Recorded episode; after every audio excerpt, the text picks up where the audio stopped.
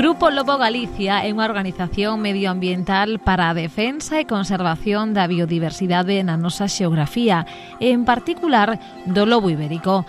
A sede do Grupo Lobo está en Narón, Jorge García é o seu voceiro. Grupo Lobo é unha, unha, unha organización sin ánimo de lucro eh, que foi creada no 2016 precisamente para eso, para a defensa e a conservación da, da biodiversidade.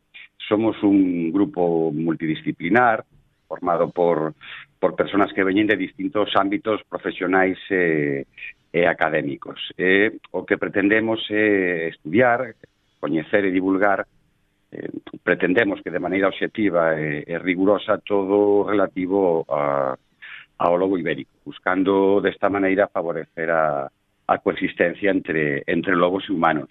Eh, non só reivindicamos a protección do lobo ibérico, sino tamén a, a dos hábitats que ocupa e, e toda a biodiversidade de flora e, e fauna que estes albergan.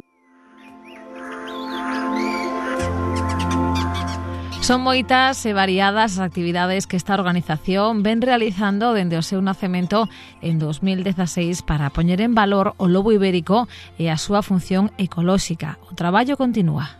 Temos detectado a necesidade de, sobre todo, de promover campañas de, de educación ambiental eh, un pouco dirixidas ao coñecemento e ao respeto do, do lobo ibérico, non? Co, co objetivo de poñer en valor esta especie a súa, a súa función ecolóxica.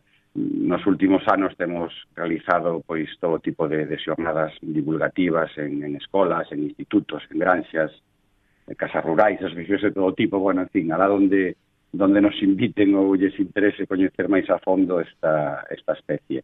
Eh, seguimos co traballo de campo en colaboración con todos os voluntarios por, por todo o territorio galego eh, na elaboración da, da base de datos que é unha base que despois eh, pode ser utilizada para cantidad de estudios científicos ou, ou publicacións.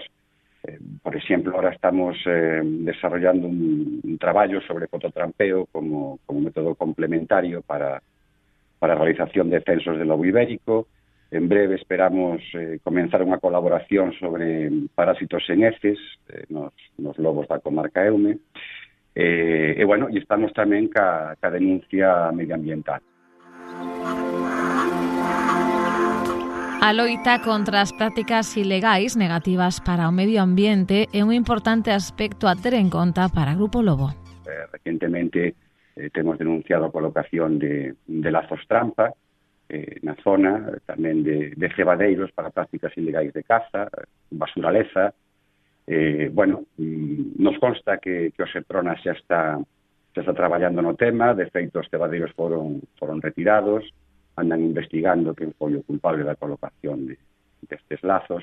Eh, e bueno, é unha labor que mm, pensamos que é importante porque xa só a presencia eh, do Semprona eh, sobre o terreo, máis a nosa presencia, máis a, a dos técnicos da xunta fai un pouco que a xente que se dedica a estas cousas non se sinta tan impune eh, e, bueno, polo menos vai un pouco este tipo de, de actividades ilegais. Porque cales son os principais problemas eh, cos que se atopa o lobo na actualidade?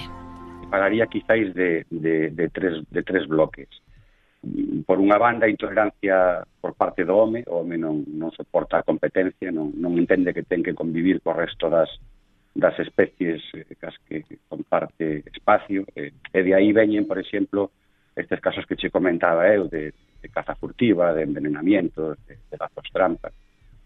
E despois está a presión humana. Eh, por exemplo, en Galicia temos un problema moi moi grande cos, cos atropellos. Temos eh, unha rede de carreteras eh, que, que abarca todo, todo, todo o territorio, porque somos urbanísticamente moi, moi, moi dispersos, eh, e se producen moitos atropellos. E despois temos unha, unha pérdida e unha degradación de, de hábitats e unha fragmentación dos mismos eh, tamén moi grande.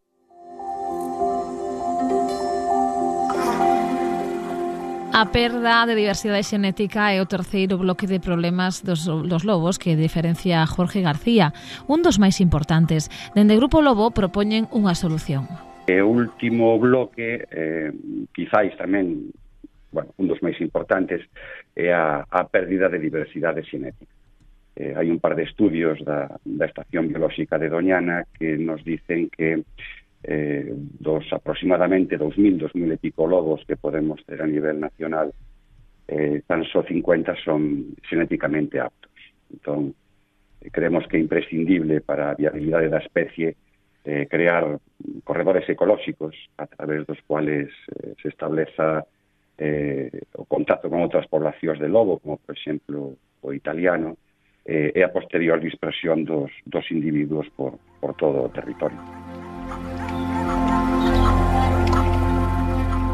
Por lo que se refiere ao posible aumento de grupos de lobos en Galicia, Jorge García aporta datos. Non hai tal aumento, a poboación de lobos está estancada. No ano 2014 fixose un censo no que eh, falaban de 90 grupos reproductores.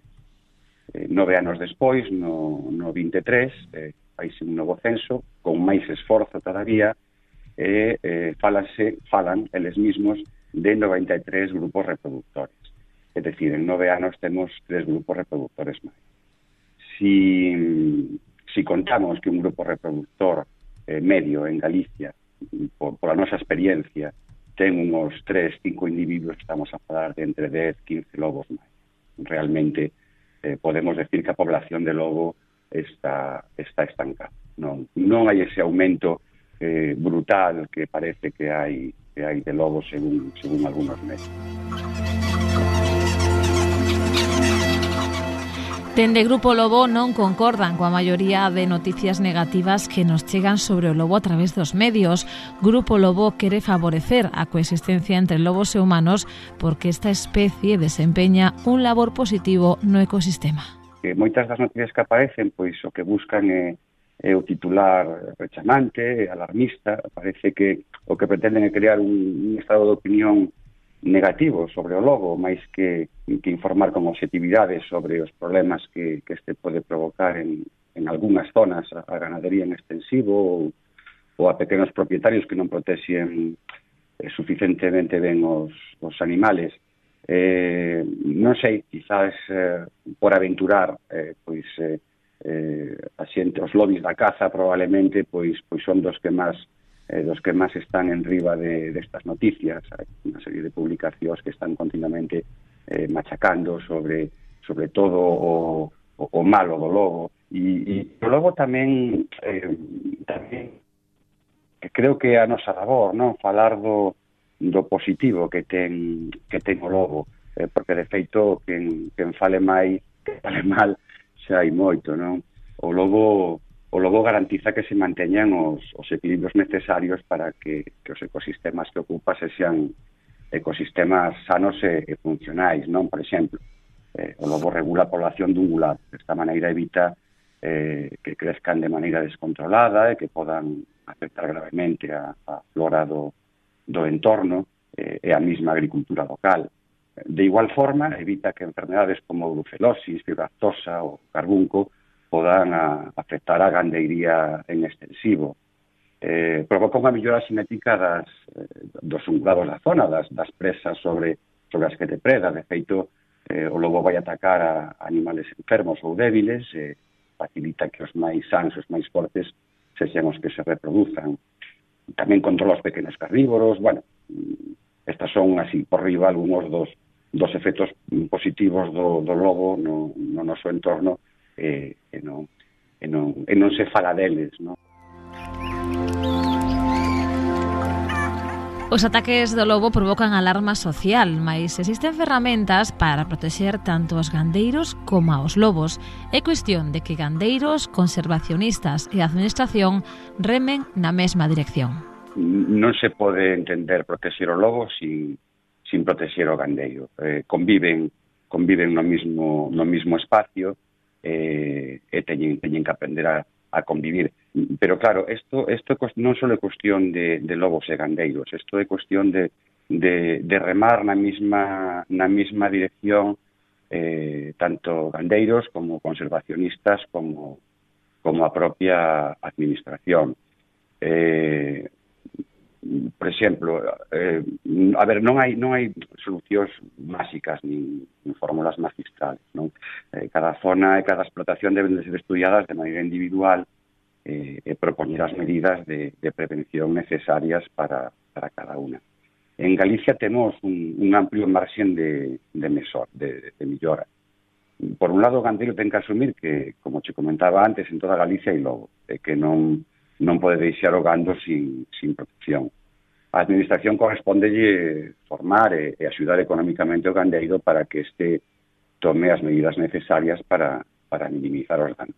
Por exemplo, uso de, uso de mastins, de mastins ben entrenados, non vale calquer mastín, eh, os cierres, os cierres eh, permanentes ou os cierres móviles en, en combinación co, co uso destes cas, un, un correcto manexo do, do gando, como, como a recollida nocturna ou como control de, partos ou, ou a protección do gando máis sensible ou, por que non, a recuperación do, do pastoreo serían algunhas das, das ferramentas que se poden utilizar a hora de, de, de, bueno, de, minimizar, de minimizar estes danos na, na cabaña na cabaña canteira.